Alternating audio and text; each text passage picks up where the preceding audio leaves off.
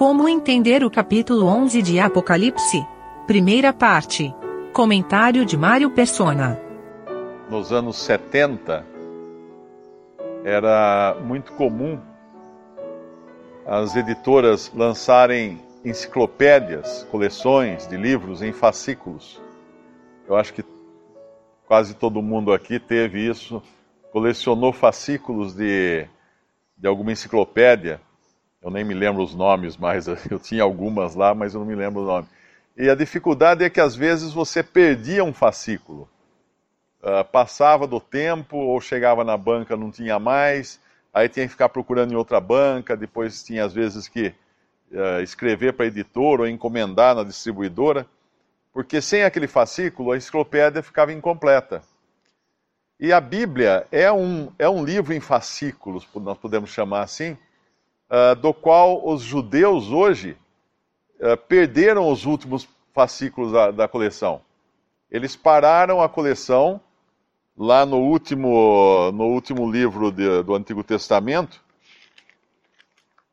que é, é Zacarias, né, o Malaqui, Malaquias. Eles pararam a coleção em Malaquias e não foram, não voltaram mais à banca para comprar os evangelhos e depois as epístolas e principalmente o Apocalipse. E a gente poderia fazer uma ligação entre o Apocalipse e o Antigo Testamento, os fascículos, vamos chamar assim, que os judeus têm.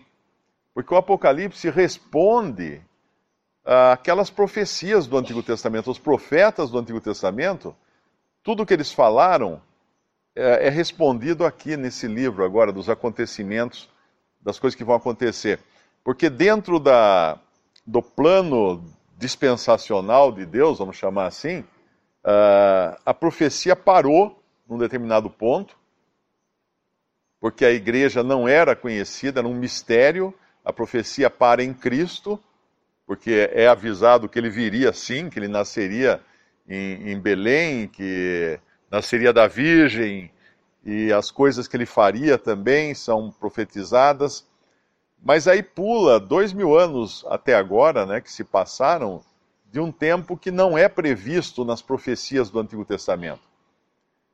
E aí vem o último fascículo, que é justamente esse, além, obviamente, daquelas passagens no, nos evangelhos que são proféticas, são concretização da, das profecias referentes a Cristo no Antigo Testamento.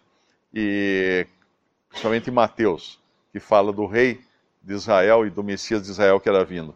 Mas Apocalipse vai fazer todo sentido quando a gente lê em conexão com as passagens do Antigo Testamento e principalmente agora, nesse, nesse capítulo 11 de Apocalipse, com o livro de Daniel. Porque o livro de Daniel, ele fala, uh, a gente pode abrir lá em Daniel capítulo 9. O profeta Daniel, capítulo 9, versículo. Versículo 24. Uh, 70 semanas estão determinadas sobre o teu povo e sobre a tua santa cidade, para extinguir a transgressão e dar fim aos pecados, e para espiar a iniquidade e trazer a justiça eterna, e selar a visão e a profecia, e para ungir o santo dos santos. Uh, quando fala em semanas aqui, uh, nós podemos ligar com outras passagens da Bíblia, principalmente uma que fala que para Deus um dia é como mil anos. Então, muitas vezes, semanas aqui uh, são, são semanas de anos. E uh, sete dias, sete anos. Sabe, entende, desde a, saída da ordem para restaurar e para edificar Jerusalém até o Messias, o príncipe, sete semanas e sessenta e duas semanas as ruas e as tranqueiras se reedificarão, mas em tempos angustiosos. E depois de sessenta e duas semanas será tirado o Messias. será tirado o Messias, e não será mais. E o povo do príncipe, que há de vir, destruirá a cidade. E o santuário, e o seu fim será como uma inundação, e até o fim haverá guerra estão determinadas assolações. Agora, aqui, nesse final do versículo 26, entra um parêntese, porque tudo isso que aconteceu no versículo, no, nos versículos anteriores já aconteceu. Uh, depois das 62 semanas, no versículo 26, eu não me lembro agora, é 400 e alguma coisa de anos, uh, será tirado o Messias. Quer dizer que o Messias veio e ele é tirado da terra. Como que ele é tirado da terra? Ele morreu e ressuscitou, isso fala, falando de Cristo. E não será mais, ou seja, desapareceu daqui do mundo. E o povo do príncipe que há de vir, então esse príncipe ainda é futuro. Mas o povo dele já era presente. Destruirá a cidade e o santuário. Esse povo do príncipe há de vir são os romanos. Os romanos que destruíram a cidade e o santuário, destruíram o templo. E esse príncipe que há de vir ainda está para se manifestar. E o seu fim será com uma inundação, e até o fim haverá guerra, estão determinadas assolações. Aí para a profecia aqui.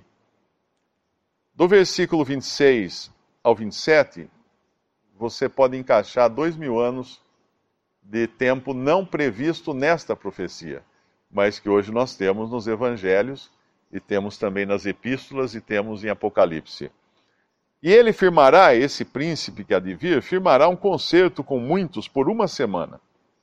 E na metade do, do concerto fará cessar o sacrifício e a oferta de manjares, e sobre a asa das abominações virá o assolador, e isso até a consumação. E o que está determinado será derramado sobre o assolador. Voltando um pouco ainda, Daniel, no capítulo 7, nós vamos ver um pouco do caráter desse príncipe que há de vir. No capítulo 7, versículo 25. E proferirá palavras contra o Altíssimo e destruirá os santos do Altíssimo, e cuidará em mudar os tempos e a lei, e eles serão entregues na sua mão por um tempo e tempos e metade de um tempo. Um tempo e tempos e metade de um tempo. Então, aqui, juntando tudo isso, quando nos fala de uma semana que falta ainda ocorrer, todo o tempo lá de Daniel 9 já aconteceu, exceto essa última semana, porque eram 70 semanas, as 69 já aconteceram. Falta uma semana de anos, ou seja, sete anos. Esses sete anos, nós sabemos por outras passagens, que eles ocorrem, eles começam após o, o arrebatamento da igreja, após a igreja ser tirada da terra, porque ela não, uh, ela não será deixada no, no tempo da tribulação ou da provação que vai cair sobre a terra. Ela será tirada antes. Então esse príncipe, ele vai afligir, ele vai causar tudo isso durante um tempo, tempos e metade de um tempo. O que é isso? Os três anos e meio finais da, desses sete anos, que é o que a Bíblia chama de grande tribulação. Os primeiros sete, três anos e meio, a Bíblia chama de princípio da do, das dores. E os segundos sete anos e meio é a grande tribulação. E aí entra aqui no nosso capítulo 11 de Apocalipse, e deixa o átrio que está fora do templo, no versículo 2, ah, ele, ele fala para medir, não é? Medir o templo de Deus e o altar e os que nele adoram, e deixa o átrio que está fora do templo e não o Messas, porque foi dado às nações, e pisarão a cidade santa por 42 meses. Esses 42 meses é, portanto, três anos e meio, que, que equivale à segunda metade da, dos sete anos. Uh, quando Deus mede alguma coisa, ele é como a gente. Se a gente quiser, tivesse um estoque de alguma coisa, a gente falaria assim: olha, vai lá, vamos falar em estoque de, de, de vinho. Diria para o empregado da, da, do restaurante: vai lá e conta as garrafas que não estão quebradas. Ou seja, mede o estoque que dá para aproveitar. E é isso basicamente que Deus está fazendo aqui. Porque Ele está medindo o templo e o altar e os que nele adoram. Porque tem alguns aqui que estão adorando. Mas fora disso, tem o átrio que foi está sendo pisado pelos gentios. E assim será. E quando nós vemos que está sendo pisado pelos gentios, isso nos fala de profanação E é justamente o que vai acontecer nesses três anos e meio. Enquanto Deus vai estar preservando um remanescente seu, uh, bem contado, por assim dizer, né? Uh, que é preservado por ele, os gentios estarão tomando conta da, das coisas de Deus, ou não tomando conta no bom sentido, mas pisando. Lá em, lá em, em Mateus 7 nos fala uh, para não lançarmos as nossas pérolas aos cães e nem aos, aos porcos, porque eles pisarão nas pérolas e, e nos atacarão, e se voltando, uh, se virando, nos atacarão. Lá em 2 Pedro também, capítulo 2, versículo 22.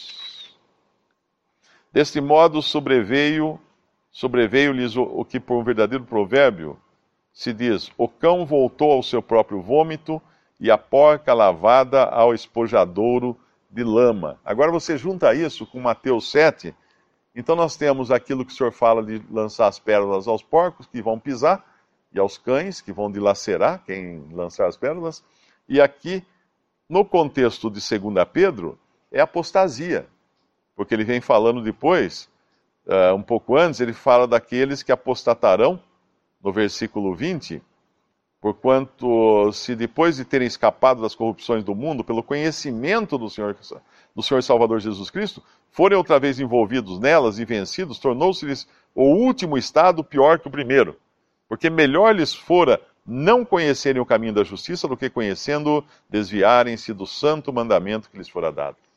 Essa impregnação gentílica nas coisas de Deus é o que leva justamente a essa profanação de tudo que é sagrado. E hoje nós já vemos isso no, no, na forma de apostasia, que é o abandono da verdade.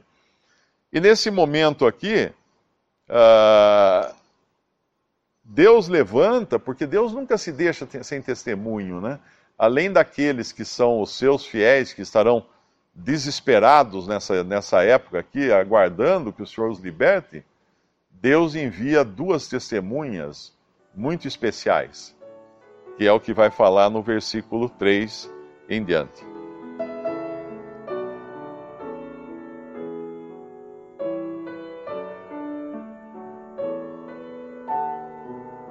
Visite respondi.com.br. Visite também 3minutos.net.